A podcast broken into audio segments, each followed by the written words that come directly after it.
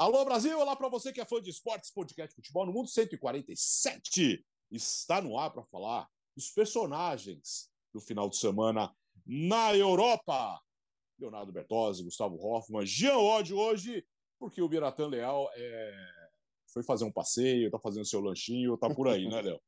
Ah, pois é, o, o Beratan sempre muito requisitado, né? Ele tá fazendo agora o Old Baseball Classic, que é o, como se fosse a Copa do Mundo de seleções de beisebol, né? Com jogadores profissionais, então tá lá seguindo o Brasil e muito ocupado nosso querido Biratã, mas o Jean sempre o substitui é, brilhantemente. É, o Jean transmitiu a vitória de virada da Roma sobre a Inter no final de semana, foi um é... grande momento. Tinha com, que estar aqui, né? Com calma, com tranquilidade, sem se exaltar. Gostei, Jean. Olha, você tá cada dia melhor, velho.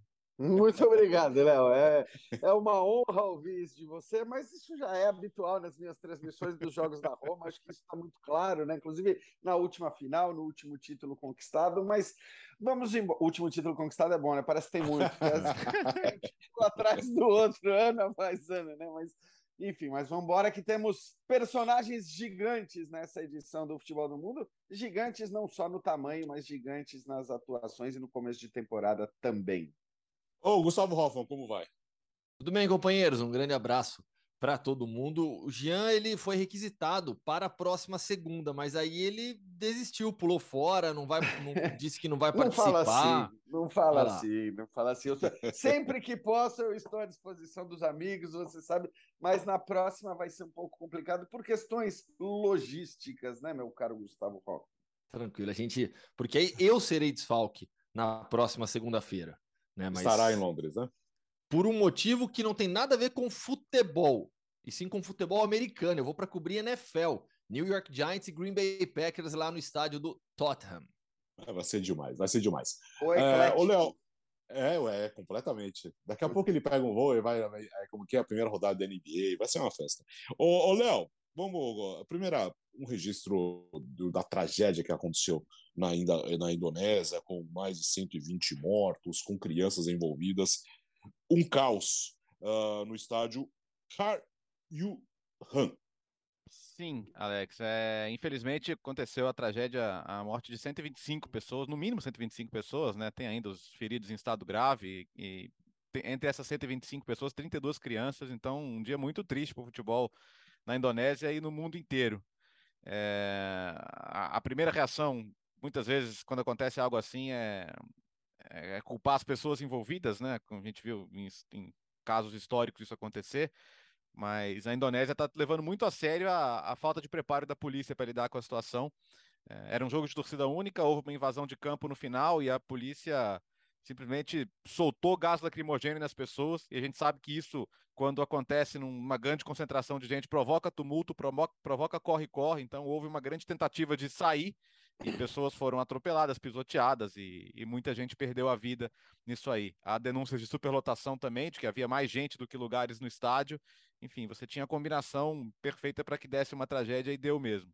Então, a Indonésia é um país é, apaixonado por futebol, que vai receber Mundial Sub-20, que se candidata a receber a Copa da Ásia de, de 2023, agora com pouquíssimas possibilidades depois disso.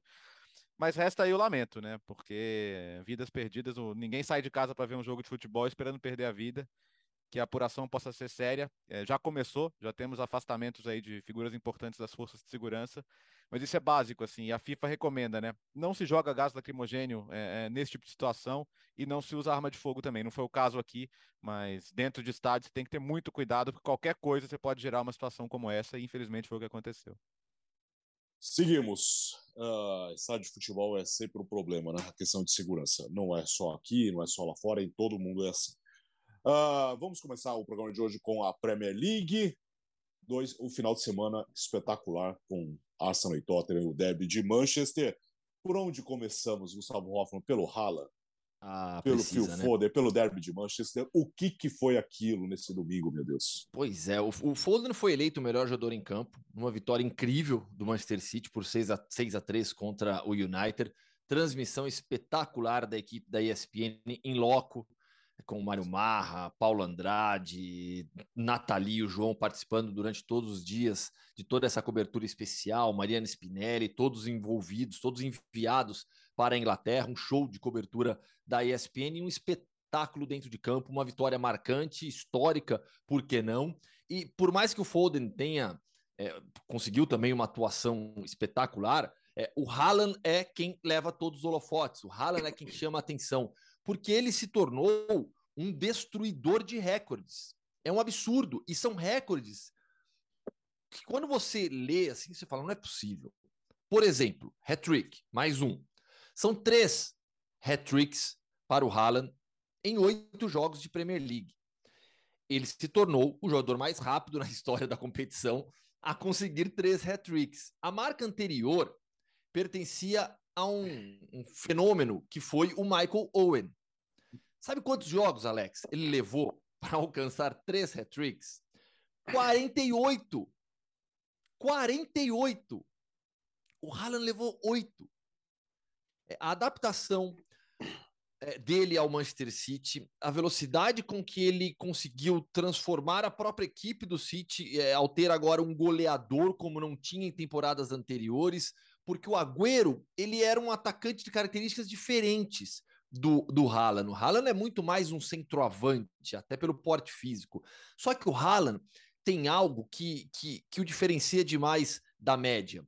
É o QI de futebol a inteligência dele na movimentação, na busca pelo espaço, no oferecimento do passe. Você acha que, que, que o De Bruyne está cansando de dar assistência para ele só porque o De Bruyne é craque? Não, é porque o De Bruyne é craque e o Haaland sabe se movimentar em campo, gerar o espaço, aproveitar o espaço, tá de olho sempre na movimentação dos adversários para se, se colocar no lugar certo. Então é uma combinação espetacular e o que o Haaland tem feito nesse início de temporada é assombroso de verdade é assombroso. É, e questão, né, Gustavo, assim, a gente está falando de 17 gols em 11 jogos no contexto mais difícil do futebol mundial, é, que é o contexto de Premier League mais Champions League, né? Independentemente dos confrontos disputados, você está falando do mais alto patamar, do mais alto nível. Então, por mais que a gente soubesse que as chances do Haaland chegar e se encaixar muito bem nesse time, até pelo motivo que você citou, né? A, a ausência do centroavante, do cara fazedor de gols nesse time, hum, é, nos levava a crer que na hora que esse cara chegasse, na hora que o City passasse a ter esse cara com essas características do Haaland, é, e aí vamos falar do Jesus daqui a pouco, mas o Jesus, na maior parte dos seus jogos, nem fez essa função no City. Mas a tendência era que o cara chegasse e se encaixasse. Ok, não tem dúvida nenhuma. Mas, primeiro, a gente está falando de um jogador de 22 anos, que vinha da Bundesliga. Muitas vezes, aliás, a gente viu nomes recentes de jogadores é, cuja expectativa era enorme, vindos da, da Bundesliga para a Premier League, e esses caras não entregaram o que se imaginava, o que se esperava deles. Aí você tem o caso, por exemplo, da temporada passada, de um cara que já tinha experiência na Premier League, um cara que não era jovem, um cara absolutamente consolidado, que era o Lukaku, para quem o discurso aplicado era: bom, esse cara vai chegar num Chelsea que está faltando só o centroavante e vai comer a bola e vai ser o artilheiro da Premier League. Não foi assim. Então, assim, eu, o que eu quero dizer, por mais que a gente tivesse a impressão de que o Haaland ia chegar pela qualidade que tem, ia se encaixar muito bem nesse time, que é um time especial também.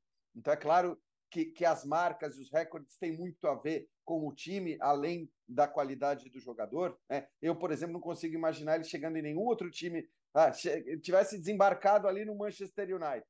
Será que faria o mesmo número de gols? Acho que não. Mas, independentemente disso, é muito impressionante, né? As marcas que você citou, tá rolando aí uma coisa que eu acho até meio injusta, mas é, dizendo que né, ele, com a idade dele, Messi e Cristiano Ronaldo somados não tinham o mesmo número de gols. Na verdade, não tinha nem a metade dos gols que ele fez. É, é claro que aí a gente está falando de jogadores de posições é. completamente é. diferentes, né? Sobretudo o Cristiano no começo da sua carreira e não no momento que ele atravessa, sei lá, agora ou de, de três anos para cá, enfim, quando ele passou a ser mais o, o centroavante e tudo mais. Mas de qualquer forma, mais do que o dobro desses caras somados, sendo que esses caras também foram espetaculares é, no começo de temporada, mesmo que essa não fosse a função deles, é tudo muito impressionante, é tudo muito absurdo. Eu tendo a achar até que né, a coisa não vai se manter nesse nível. É, assim, é um começo muito absurdo, é muito fora de qualquer é, possibilidade que a gente pudesse imaginar, porque são coisas espetaculares. Então, ainda que caia um pouco, essa média de quase dois gols por jogo na, na Premier League, na temporada de maneira geral, ainda que caia um pouco, vai continuar sendo algo espetacular, realmente. Não dava para imaginar mais do que isso, por mais que a gente imaginasse muita coisa. Vamos lá, tem, tem uns levantamentos da Opta que são muito interessantes, né? Um, um dos que eles fizeram ontem. Primeiro, a, a, a quantos toques ele tem para cada gol? Dá 13, quer dizer, 13 toques na bola, um gol. É uma coisa realmente absurda, porque não é que ele tenha se encaixado no modelo City no sentido de tabelar, sair da área, não. É, nem, nem, não é que um se adaptou plenamente ao outro como estilo de jogo, mas isso é bom para os dois, né? Ele ganha, o City ganha também como variação, isso é, é muito impressionante. Mas é, ele, ele pode cair de rendimento, de média, e bater 50 gols na temporada. É isso. Então, é, é, pensa o seguinte: o que, que eles levantaram aqui? É, um jogador de Premier League, o número máximo de gols que ele fez, contando todas as competições, foi 44. Foi o Salah por último, agora em 17, 18 e foi o Van Nistelrooy lá em 2002, 2002 2003. Ele já está com 38,6% desse total. Então, se ele mantiver essa média, ele vai estourar 50, mas assim, ele, ele vai ter números, Bertozzi, de Messi e Cristiano Ronaldo nas melhores temporadas. Sim. Uma coisa que, que, o Guardiola foi perguntado, né, sobre ah, onde você espera o gol dele tanto quanto o do Messi, ele falou: é, a diferença é que o, o Messi, o Messi fazia tudo quando ele queria, ele fazia tudo sozinho. O Haaland tem o time que tem que fazer para ele. É o que o Jean colocou. Você sabe que é nem isso. todos os times ele teria talvez esses números, mas, mas pouco importa. É, é, e quantos teriam os números dele no City? Né? É, essa que é a questão para mim. Então isso é que é realmente muito impressionante. É, especificamente no jogo de ontem, eu acho que teve um erro estratégico enorme do Manchester United. E aí acho que o Ten Hag, por, por não sei se por excesso de confiança, porque o time vinha bem, é, eu acho que a escalação do meio-campo do United muito levinho, muito pouco pegador. Se era para você. E, e, o City te obriga a defender nesse tipo de jogo. É, é, eu, eu, na boa, assim, eu, eu, entendo quando ele fala do McTominay e da boa fase do McTominay para não começar com o Casemiro. Era para começar os dois. Esse é o ponto para mim, entendeu? É, aí, puxa vida, depois que já tá 4 a 0 você vai fazer o quê, né? O, o City tirou o pé. O jogo foi 6 a 3 foi o derby de Manchester mais com mais gols de todos os tempos, porque o City tirou o pé no segundo tempo. Se o City continua na pegada que está no primeiro, a, chegou uma hora que a torcida começou a cantar o Iwan 10, o Iwan 10, quando, quando no, no, no, sexto gol os caras começaram a pedir 10. E, acho que só não foi pior para o United porque o City ainda tirou o pé no segundo tempo. Mas a, a tirou o pé e, e, fez as alterações, né? mexeu, mexeu e é, parou ali. a poupar jogador Sim. pensando em Champions League, sequência de jogos. A gente, não, a gente não para mais até a, até a parada da Copa do Mundo agora, né? Vai ter jogo. Uh, o City, só que o jogo do Arsenal foi adiado para o Arsenal poder recuperar aquele confronto de, de Liga Europa do PSV. Mas de resto, é uma tabela que não, não perdoa. Então, se você tem num jogo desse a chance de poupar, é, parece absurdo, mas é o que você tem que fazer. E do outro lado, cara, é, é, é, a terceira vez em um ano que o United vai perdendo 4 a 0 no primeiro tempo, né? Teve Liverpool na temporada passada, teve o Brentford já nessa temporada e teve essa. Então acho que as lições ficam, acho que assim, a gente tem que olhar ainda com otimismo para o que o Ten Hag pode fazer, mas acho que nesse jogo, especialmente por ser, cara, ele, trabalha, ele, ele trabalhava no Bayern na época que o Guardiola estava lá. É, ele não pode dar o meio campo de presente num jogo como esse. Eu acho que ele foi muito mal e, e o City passou por cima, né? E Alex, até já pegando o gancho do Bertozzi sobre o Casemiro, é, porque é, é um começo de carreira para o Casemiro no United bastante complicado. O Casemiro não foi titular ainda. O Casemiro ainda não começou um jogo é, na Premier League com o Manchester United. Né? Hoje ele é um reserva da equipe. Dá para falar isso com tranquilidade. O Casemiro é reserva hoje do Manchester United. Reserva do McTominay. Entre um e outro jogador, Casemiro é muito mais. Não dá para comparar o currículo de um e o currículo do outro. Por mais que o Ten Hag tenha os seus motivos, que o Bertozzi já lembrou, para escalar o McTominay. Só que é, a contratação que o United fez não foi para um reserva do McTominay.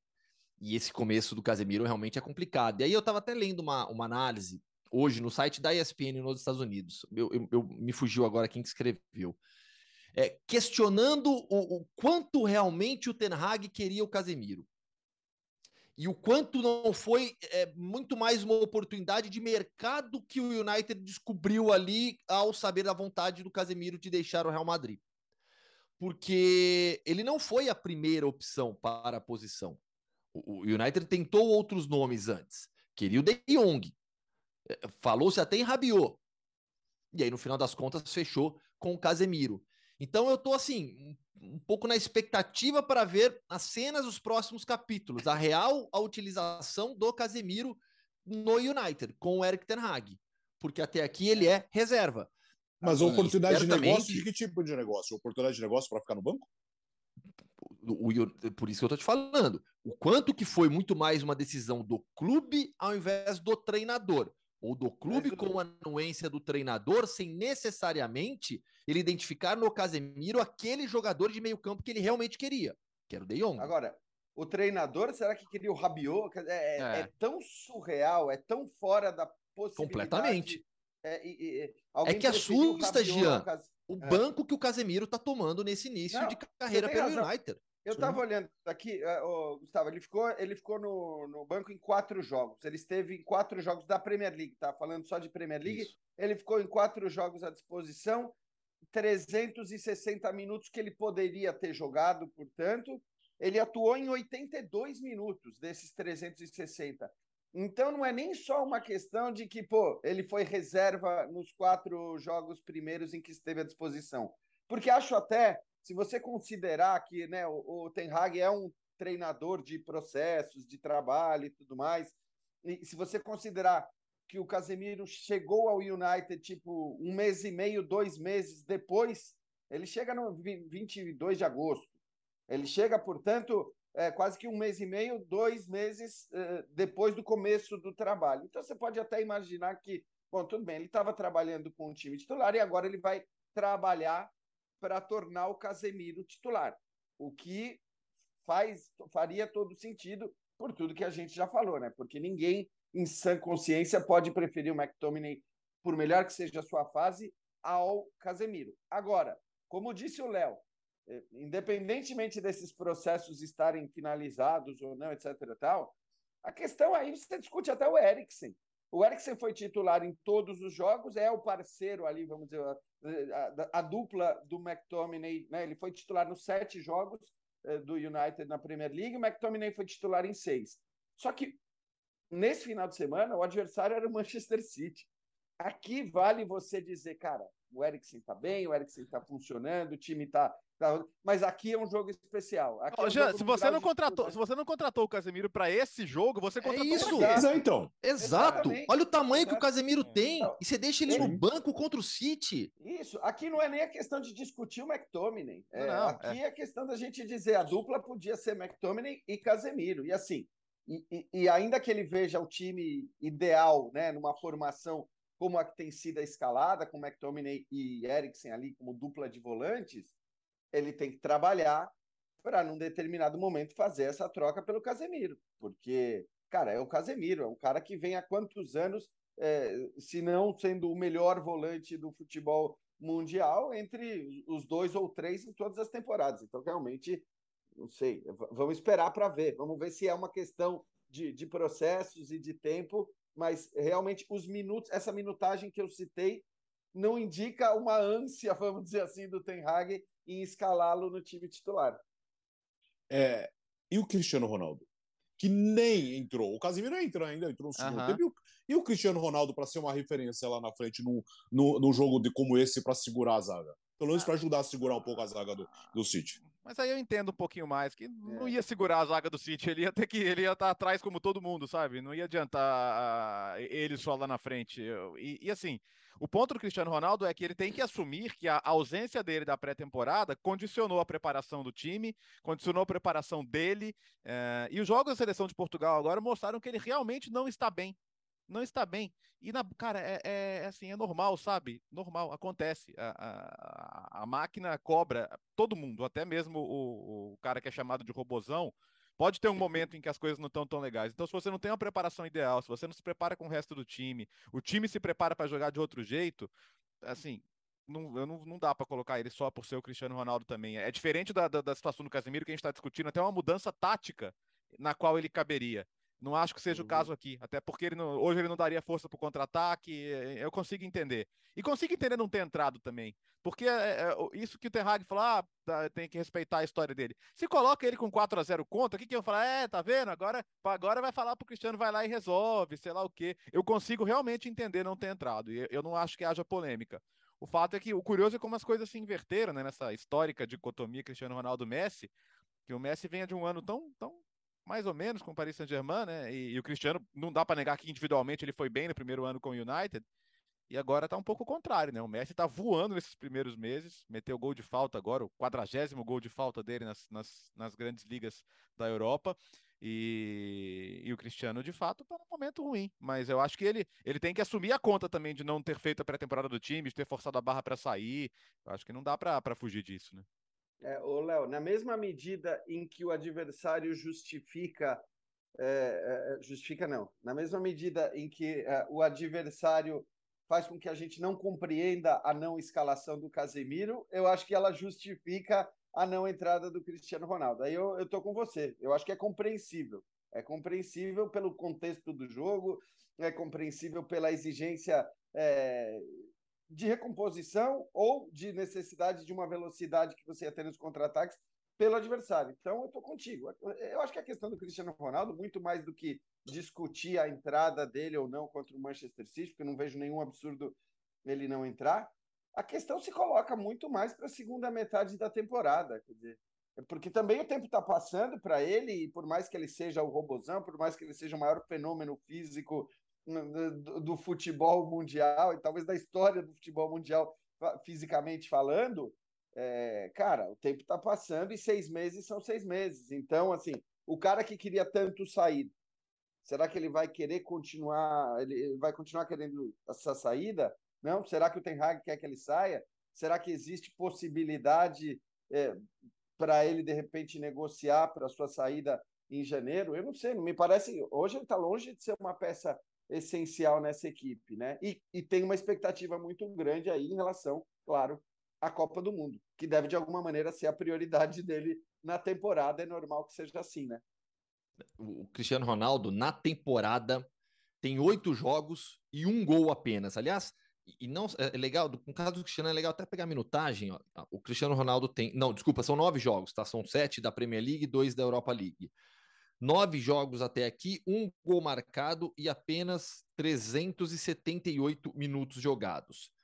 Para trazer o Messi nessa comparação, lembrando como o Bertozzi falou da temporada passada, quando foi o contrário, em termos de números, é, o Messi nessa temporada tem 12 jogos, contando todas as competições, 7 gols, 8 assistências em 1.062 minutos. Jogou praticamente três vezes, pouco menos, né? mais do que o Cristiano Ronaldo, e os números muito mais impressionantes de um Messi determinante. E, e ao mesmo tempo que isso acontece, né? A gente vê um, o, o, Messi bem estabelecido hoje no, no, no Paris Saint-Germain. Os bastidores continuam quentes, porque nessa semana, é, de novo, com muita força, a história de que o Mbappé não está mais se dando com o Neymar e o Messi.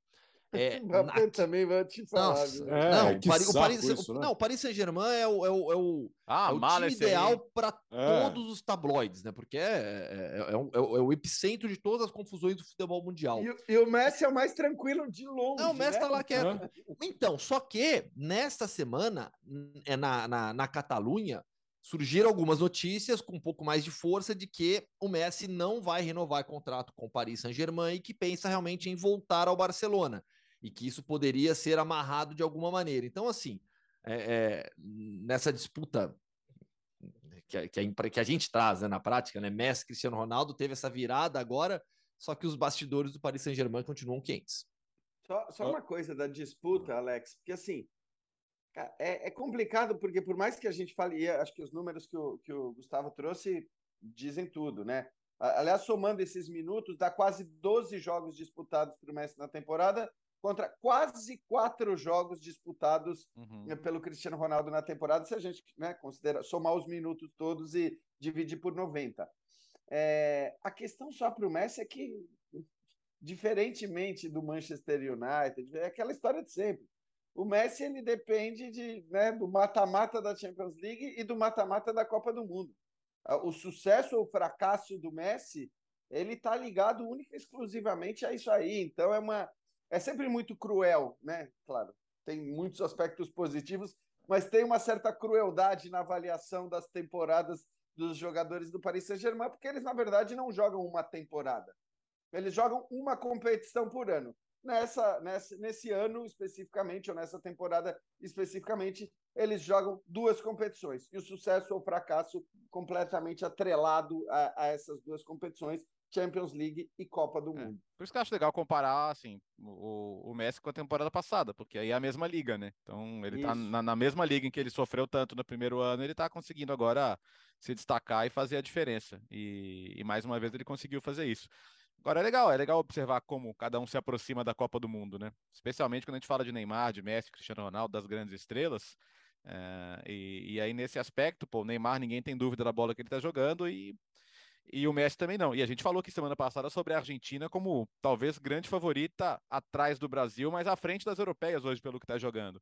Então, é, pode, cara, pode ser que a carreira do Messi tenha um epílogo absurdo. Nem sei se é o epílogo, né? nem sei se ele quer, ainda vai voltar para o Barcelona e tal, mas talvez uh, existe uma grande chance que seja a última Copa do Mundo dele, né?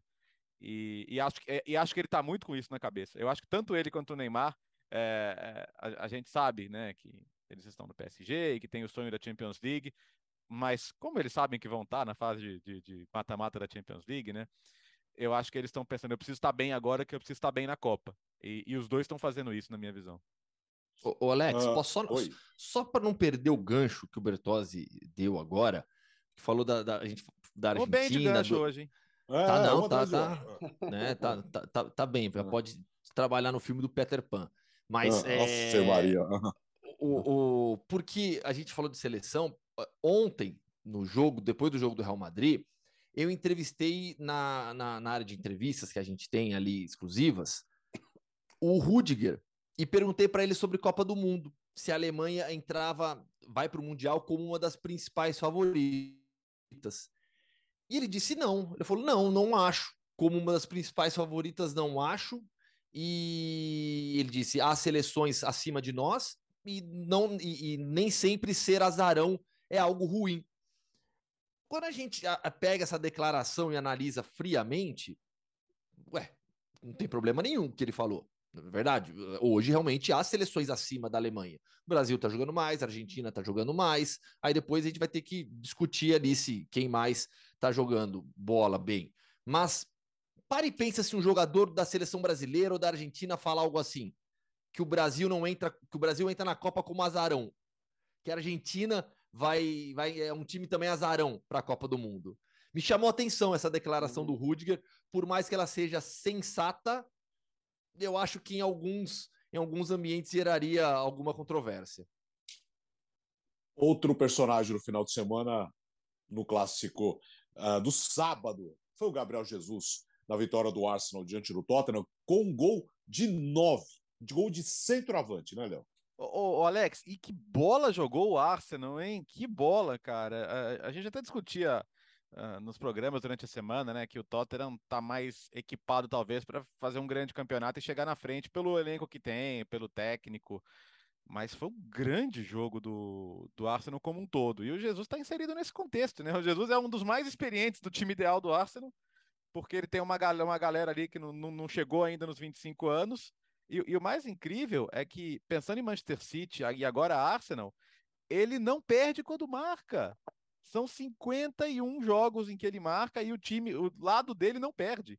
Então, quer dizer, você tem o Jesus em campo, ele marca, o time dele não perde. É, é incrível isso. E, e, mais uma vez ele deixou a marca dele e tá e assim, tá liderando, sabe? Ele fez uma comemoração que remete ao Thierry Henry, então é, isso, isso é estudar a história do clube, sabe? É conhecer quem são os ídolos, quem são as referências. Eu acho que isso não é pouco. Eu acho que ele, é, o, o Gabriel Jesus, além de ser um cara excelente dentro de campo, ele é muito bem orientado, né? Ele, é, ele consegue rapidamente chegar ao coração das pessoas e, e claro que principalmente pelos gols. Mas acho que gestos como esse mostram que assim, eu sei onde eu tô sabe? Eu sei uhum. quem são os caras que eu quero seguir aqui. Eu acho isso barato. E o Henry tava no é estádio só... vendo o jogo, hein? Oi? O que foi, Alex? O, e o Henry tava no Emirates vendo o jogo. É, talvez até, né, por isso a referência e tal, mas de qualquer forma, assim, ele acho que assim, essa, é, isso que o Léo citou do extracampo, é, não, não, não faz apenas com que ele consiga atingir o coração das pessoas, como disse o Léo, porque é claro que isso ajuda mesmo né, na relação com o torcedor, que gosta sempre mais dele à medida que ele vai demonstrando esse conhecimento, esse carinho, esse respeito, né, que seja a história do clube. mas também faz com que cada passo dele seja muito estudado, seja muito medido, que as escolhas sejam escolhas corretas. Então não é à toa que ele foi né, jogar no Manchester City, porque a gente lembra a quantidade de clubes que queriam a sua contratação naquele momento. Mas ele falou, ele falou lá atrás que um dos motivos tinha sido o Guardiola, trabalhar com o Guardiola. E aí a gente vê nessa última entrevista que ele deu é, é aos nossos companheiros, ao Paulo Andrade, ao Mário Marra, ele falando que, de alguma maneira, a saída dele se deu porque entendeu que aquilo que o Guardiola queria dele não era exatamente o que ele queria fazer, e sem nenhum desrespeito, sem nem, com todo o respeito e apreço que ele tem pelo Guardiola, ele entendeu e, e me parece que pensou bem antes de dar esse passo. Um passo que não é tão óbvio assim. Claro que ele ia para o Arsenal para, é, em tese, ser mais protagonista do que ele era no Manchester City, e vencendo assim no começo de temporada. Mas, assim, tudo muito claro na cabeça dele, né? Tudo muito pensado. Então, é o que a gente, assim, eu pelo menos sempre falei do Gabriel Jesus, porque muita gente lá atrás o colocava como um possível Neymar, né? Com um cara com essa capacidade, com essa qualidade, e eu nunca vi isso no Gabriel Jesus. Sempre vi um excelente jogador do mais alto nível, mas acho que o que, ele, o que faz com que ele se mantenha nesse altíssimo nível né, do futebol mundial, é, desempenhando sempre bem a sua função, tem muito a ver com esse extra-campo que o Léo falou. Não é só a qualidade com a bola nos pés, é uma cabeça muito boa e ele vai aí, né? A cada, a cada rodada na Premier League, são oito jogos com cinco gols e, e três assistências, ou seja, oito participações em gols na Premier League em oito jogos. Ele vai é, e acho que aí o Gustavo pode falar. Se alguém tinha alguma dúvida, acho que pouca gente tinha em relação à participação dele ou à presença dele na lista do Tite para a Copa do Mundo, essa, essa dúvida ela foi completamente dizimada, né, Gustavo? Gabriel tá na lista. Gabriel tá na lista e aquela entrevista dele, rapidinha, para o João Castelo Branco, deixou evidente também, né? Quando o João Sim, pergunta para ele, ah, foi é, consultado. É, isso, ele dá aquela risadinha, não posso falar e sai. O Gabriel tá na lista. O Gabriel tá na lista. Sobre seleção brasileira, a gente já falou bastante aqui em outros episódios também. A disputa no ataque hoje está mais, mais é, reservada ali a, a, vaga de centroavante reserva, né? De um dos do centroavantão ali mais, né? O, que hoje é o Pedro, à frente do Matheus Cunha. Mas enfim, Gabriel Jesus. É, essa mudança de clube, né? Que obviamente foi muito bem pensada pelo Gabriel e por todas as pessoas que, que, que o cercam, que fazem parte do seu staff, né? Essa mudança tem demonstrado um Gabriel muito mais maduro, muito mais consciente do seu papel. Aquela entrevista foi, foi para o João também, né? Uma outra entrevista que ele deu aí, uma entrevista maior, que ele fala de basicamente de saúde mental, né? De como ele sentiu o baque depois da Copa de 2018. Que, que na cabeça dele, ele não podia jogar mais de centroavante, porque ele não fazia gol. Uhum. Aquela entrevista, para mim, ela é muito forte, porque, felizmente, cada vez mais o tema saúde mental está em pauta. Né? Felizmente, cada vez mais estamos falando de saúde mental. O John Wall, um dos grandes armadores da, da NBA nos últimos anos, ele publicou um texto pesadíssimo e extremamente necessário no Players Tribune é, sobre saúde mental, né? de como ele não conseguia mais jogar, né? e todos os problemas que, que, que, que o cercaram depois da morte da mãe. Então, assim, aquela entrevista do Gabriel falando do baque que foi o pós-Copa de 18, e agora, ao vê-lo em campo, sendo o atacante central, centroavante do Arsenal, marcando gols, olha o tamanho do amadurecimento dele. Né? Como hoje é um jogador é pronto para esses desafios maiores. Então, vai para a Copa, é, se torna essa referência ofensiva do Arsenal. Eu acho que em breve a gente vai ter que começar a discutir aqui se, se esse Arsenal está ou não na briga pelo título. E, mas é, é muito legal ver esse fortalecimento do Gabriel Jesus como jogador. Vamos para a Espanha agora, Gustavo, com dois personagens. O Lewandowski marcou na vitória por 1 a 0 do Barcelona diante do Mallorca. É o novo líder, porque o Real Madrid, com o pênalti desperdiçado pelo Benzema, empatou em casa contra o Sassuna. Sabe desde quando que o Barcelona não liderava a La Liga? desde junho de 2020. Inacreditável, né? Faz Estamos tempo, falando hein? do Barcelona, desde junho de 2020, que não liderava La Liga, fazia muito tempo. É, o, que o time entrou no eixo, a gente já cansou de falar aqui. É, vai conseguindo bons resultados mesmo com desfalques também, vai para a Champions League agora, um jogo pesadíssimo, duro, contra a Internacional em Milão com cinco desfalques, não tem De Jong, D, o Araújo, De Jong, D, Araújo, tem mais dois, esqueci agora. O Memphis, e aí tem mais um. Eu até tuitei mais cedo. Depois o Bertozzi está vendo ali já. D, Memphis, Araújo. O De Jong e, e o Memphis. Com D. Faltou um. Ah, o, o Bellerin, Hector Bellerin. Lembrei. Tá, boa. Lembrei, Hector Bellerin. Tá fora também. É, jogo decisivo, importante pela Champions League, mas esse final de semana venceu, assumiu a liderança, vem fazendo uma campanha fortíssima e com Robert Lewandowski sendo a sua referência. O Haaland é responsável por não destacarmos tanto o Lewandowski, porque a gente só fala do Haaland com, com os números impressionantes dele, é, mas, mas, o é Lewandowski incrível, tem, no... tem, nove gols já em La Liga, é, é, é, é o artilheiro isolado, é, e, e tudo isso aliado também a um início ruim de temporada do Benzema.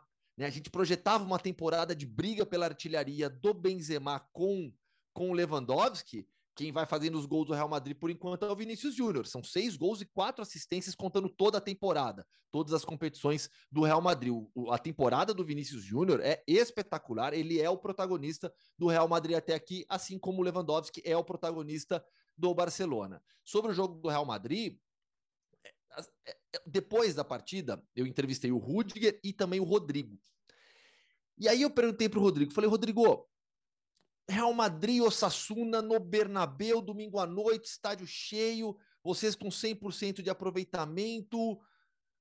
É difícil manter a pegada, não é não? Sabe, de manter a concentração forte, todo jogo, dar o máximo, porque na resposta anterior ele tinha dito assim para mim, hoje não foi o Real Madrid de sempre. E aí ele, de certa maneira, concordou com, com a análise que eu fiz ali na pergunta, né? Porque ele falou, é, realmente é difícil às vezes manter a mesma pegada todo o jogo. Então, é, digamos, sem querer passar pano para o Real Madrid, mas digamos que foi um, um, um empate do jogo. Empate, esse, tipo de empate que acontece quando você baixa um pouco o nível da sua concentração. Ainda mais quando você pega uma equipe tão organizada como é o Osasuna do Rago Barrasati, é, marcando ali numa variação de 4-1-4-1 para 4-5-1, é, atacando num 4-3-3, com Abdi sendo muito, muito utilizado. O Kike Garcia aproveitou a chance que teve de cabeça. Então, quando você pega um time tão motivado e organizado como o Osasuna, se você baixar um pouquinho o nível da sua concentração, você perde ponto. Primeira vez na temporada que o Real Madrid perdeu ponto. Agora, é, são cinco pênaltis perdidos do Benzema em 22, hein? Cinco.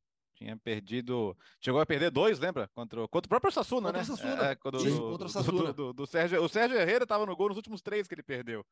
É, então, é, é, mas ele tinha perdido contra o Celta de Vigo também. Lá em janeiro tinha perdido ó, outra cobrança de pênalti contra o Elche. Não, não é um bom momento dele cobrando pênaltis, não. Vamos lembrar que o Real Madrid tinha antes o Sérgio Ramos, que era um cobrador excelente, né? Mas, enfim, o Benzema tá voltando de contusão também, acho que ele vai recuperar o nível dele. O Lewandowski que impressiona, né?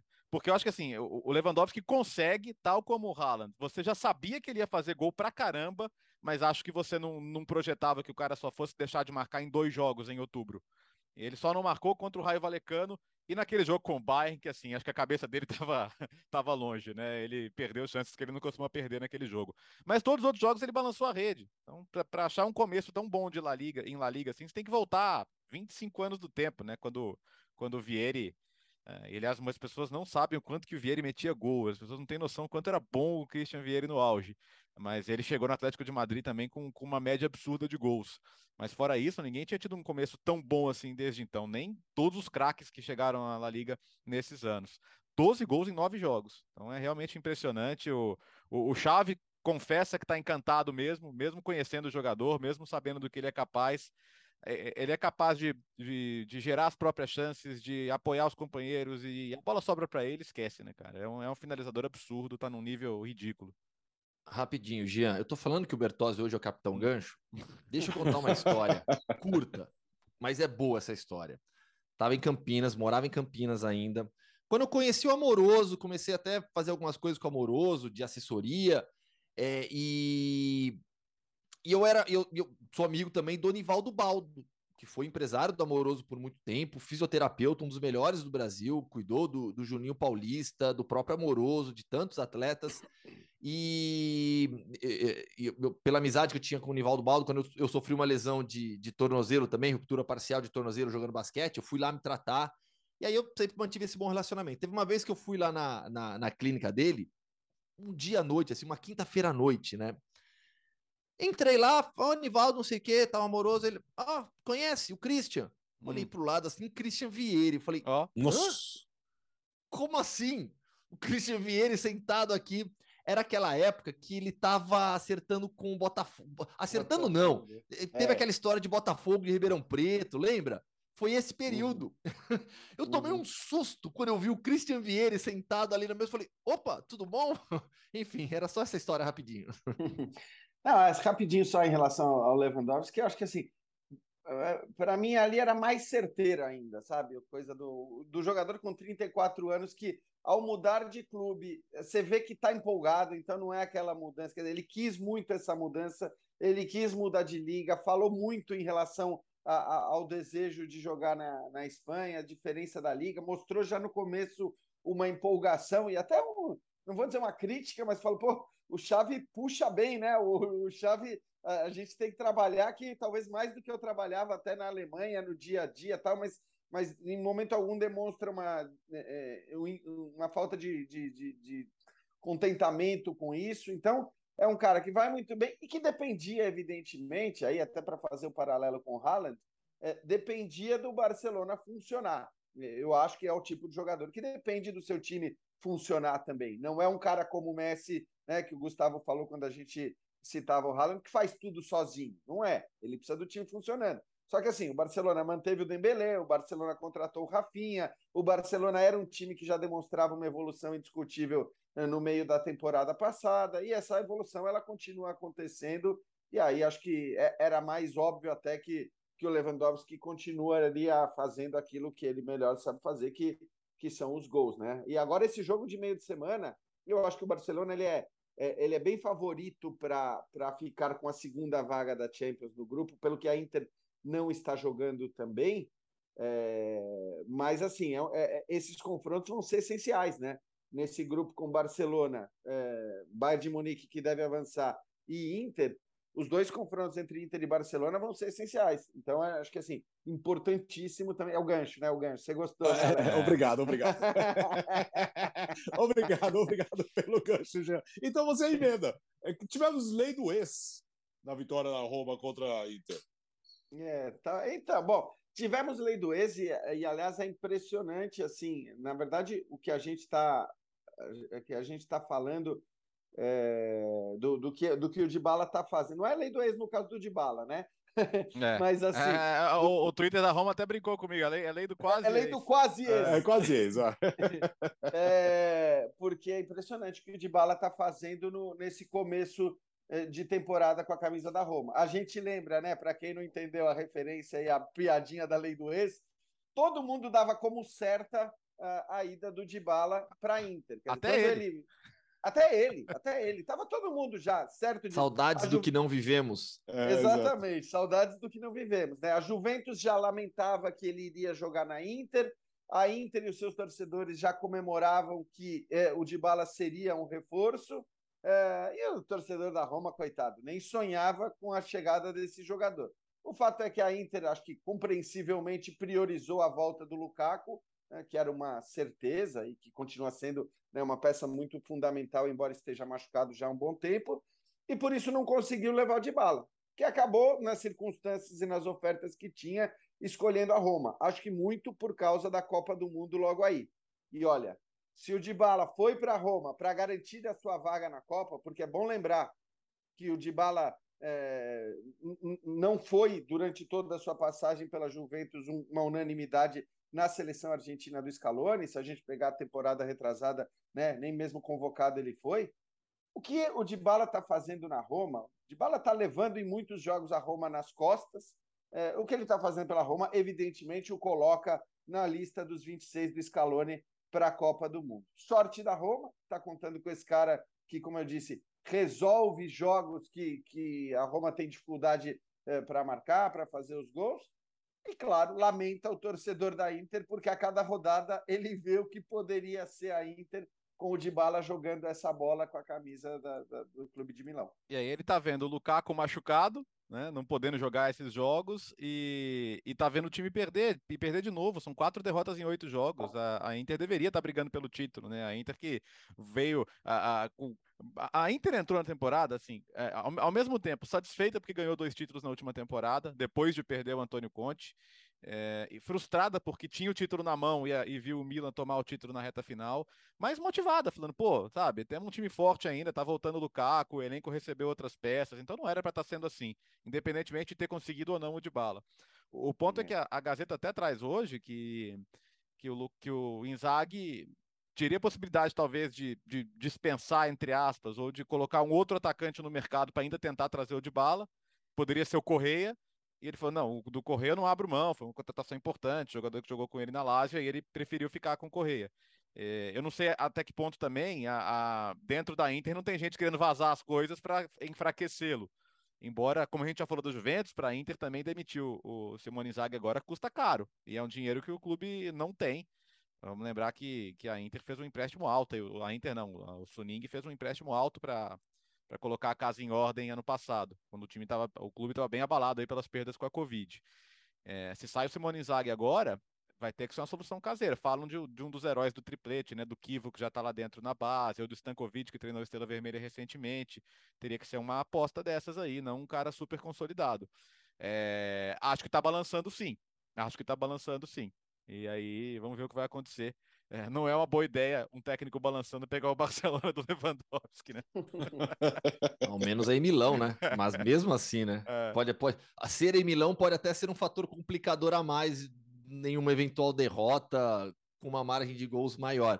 Sobre o de bala, é, é mais um jogador da Argentina que chega na Copa do Mundo em grande fase né, é, projetando isso que o Jean é, citou já, de ver o de bala na lista, é mais um jogador argentino chegando na Copa em grande fase, né, assim como a sua grande estrela, Lionel Messi, o que reforça demais tudo que a gente disse na última edição sobre a força da seleção argentina, sobre a seleção é, do, do Argentina estar entre as melhores e favoritas ao título da Copa.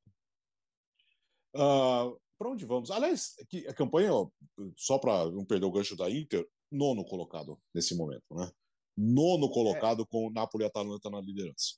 E é bom dizer, né, Alex, que assim, essa nona colocação, claro que a distância ainda é um campeonato muito equilibrado, muito disputado, mas assim, você tem muito time jogando bem lá em cima, né? O Napoli está jogando muita bola, né? Não é à toa que faz a campanha que faz, não é à toa que goleou o Liverpool.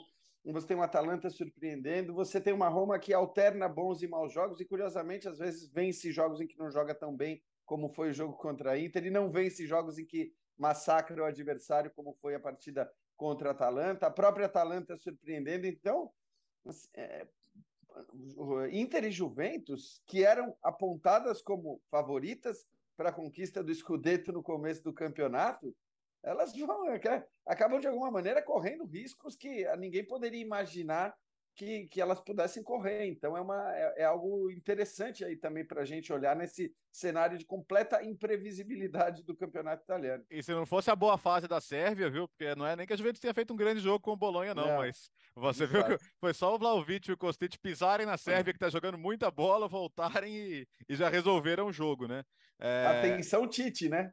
Atenção, atenção, aliás, cara, o, o, o, é interessante, né? Porque o Vlaovic está mostrando na Juventus que ele é muito mais que só um goleador. Muito mais. Ele é muito uhum. bom.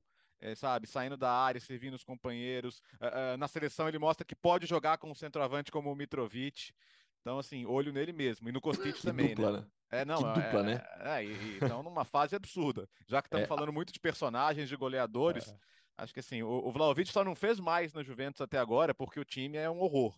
É um horror, não em nomes, mas em, em, em, em, estilo de jogo.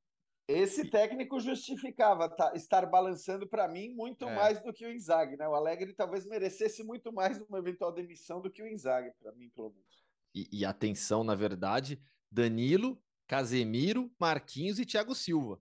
Né? Danilo e Casemiro na marcação pelo setor direito do Costite, é, é, Thiago Silva e Marquinhos na bola alta na ligação com, com Vlahovic, com Mitrovic, opções não faltam. É. Gustavo, qual é o seu interesse agora? Estados Unidos, é isso? Estados Unidos, já para já dar o, o cara, gancho. Ele, ele invade o futebol, vai para a NFL, agora ele, ele vai lá e aproveita e pega uma carona e já quer pegar uma caroninha da, da NBA, né? Não, NBA, se bem que tem jogos na Europa, né? Estamos de olho aí também. É, mas ele vai para a MLS já querendo né, enxergar a NBA, né?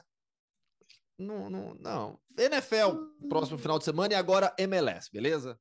Tá bom. Valeu. Tá, essa é a semana do Decision Day na MLS, por isso que o Gustavo Hoffman vai para os Estados Unidos para detalhar aí o quadro dos playoffs. Certo, Gustavo? Vai que é tua no mundo Hoffman. Hoje podia ser Hoffman World, né? Hoffman Já que é USA. Nossa. Vamos lá. É, Teremos no próximo final de semana a última rodada, aí uma rodada cheia mesmo, né? Nos Estados Unidos eles não necessariamente dividem por rodada, né? Eles falam por semanas, né? Tanto é que ainda temos dois jogos restantes agora durante a semana, na quinta-feira, um jogo decisivo, inclusive, Inter Miami e Orlando City. Mas vamos lá, no final de semana, vou passar os resultados e aí eu dou alguns destaques. Toronto 0, Inter Miami 1, New England Revolution 2, Atlanta United 1, Colorado 1, FC Dallas 0, Charlotte fez 4 a 0 no Philadelphia Union. Resultado importante porque o LA Galaxy ficou no empate com o Real Salt Lake, mas essa combinação de resultados fez com que. Desculpa, LA Galaxy não, cadê o LAFC? Uh, é, o LAFC bateu o Portland Timbers por 2 a 1 e essa combinação de resultados fez com que o, é, o LAFC conquistasse a, a Supporters Shield, que, na, que é o título da fase regular. É o título da fase de classificação, é, é o título da melhor campanha, né? O prêmio de melhor campanha da temporada regular ficou com o LAFC, porque o primeiro critério de desempate na Major League Soccer é o número de vitórias. Então, apesar da diferença de três pontos para o Philadelphia Union, são conferências diferentes, mas a gente está falando do Supporters Shield, é um prêmio só para o time de melhor campanha no geral. A, a vantagem do LFC está aí, não, não perde mais a primeira posição.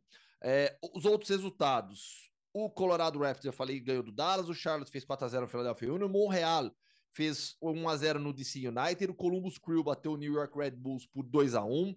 O Chicago Fire, fora de casa, bateu, é, bateu o Cincinnati por 3x2. O Vancouver Whitecaps fez 2x0 no Austin. O Earthquakes, San José, San José Earthquakes bateu o Minnesota United por 2x0. O Galaxy House Salt Lake, eu citei 1x1. O New York City venceu o Orlando City por 2x1. Conseguiu a classificação para os playoffs. Gol do Thales Magno Thales Magno fez o gol aos 36 minutos do segundo tempo, ex-atacante do Vasco da Gama, decidiu a partida e garantiu a classificação para o New York City para os playoffs. O Portland Timbers perdeu para o LAFC, o Nashville perdeu para o Houston Dynamo e o Seattle Sounders foi batido pelo Sporting Kansas City. Primeira vez na história da franquia, a franquia mais vitoriosa dos Estados Unidos, Seattle Sounders, primeira vez na história que a equipe de Seattle fica fora dos playoffs. Na temporada passada já tinha decepcionado ao ser eliminada na primeira rodada do, dos playoffs, que na MLS é cruel demais, cruel demais, é jogo único, eliminatório, direto. Seattle Sounders foi eliminado na primeira rodada da temporada passada, agora nem para os playoffs vai. Deixa eu passar como está a classificação e quem já se garantiu. Na Conferência Leste, o Philadelphia Union Montreal, New York City e o New York Red Bulls estão classificados. Cincinnati, Orlando City, Inter Miami e Columbus Crew brigam por três vagas nessas últimas partidas. Tem o Charlotte Na... também, que tem um jogo a menos, né, Gustavo? Com, com, com 41.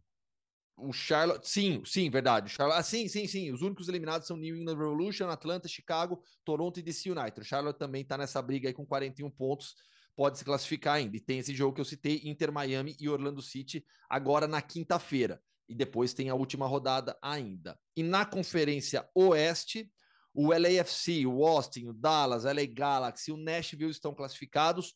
Portland Timbers, Minnesota United, Real Salt Lake e Vancouver Whitecaps estão ainda brigando por duas vagas. Os demais times estão eliminados. E no caso do Real Salt Lake, Deixa eu abrir a tabela agora da última rodada. Tem confronto direto. O Real Salt Lake, ele joga em casa contra o Portland Timbers. Então, esse é um dos grandes destaques dessa última rodada da Major League Soccer. Foi de Esportes acompanha algumas partidas da MLS nos canais ESPN também no, no Star Plus. É isso. Ah, pera aí. Oi. Ah. Pô, quer, quer ir, Bertozzi? Eu esqueci, tem mais um, eu só queria dar mais um destaque ah, aqui da MLS. Quero ah, quer, enquanto isso, quero fazer o meu protesto, né? O Toronto perdeu em casa para o Inter Miami, gol do Higuaín, campanha ridícula, nove vitórias só em 33 jogos, então fora Bob Bradley. O... Time do coração do Léo. Trouxeram, trouxeram em si, Bernardeschi e tudo mais, mas vergonhosamente é um time que não sabe defender, então fica difícil defender também o trabalho. E gostei do que você falar Real Salt Lake, porque eu, vi muita, eu vejo muita gente de Real Salt Lake, mas é real de real, de como Real Madrid, é real mesmo, Sim. não é real, não é o é. verdadeiro é. Salt Lake, não é, o Real Salt Lake. Exatamente, vamos, vamos ver se eles se classificam ou não. Aliás, eu vou, eu vou, publicar em breve uma matéria especial no meu blog. Eu bati um papo na semana passada com o André Zanota, que é diretor do FC Dallas. Vai ter mais algumas entrevistas aí para fechar essa matéria. Mas sobre brasileiros, muita gente sempre pergunta dos, dos jogadores brasileiros que estão na MLS. Né? Citei o Thales Magno, que fez o gol da vitória do New York City. O Brenner, do Cincinnati, é o goleador brasileiro na competição. A Tem 15 gols. da história do clube, né?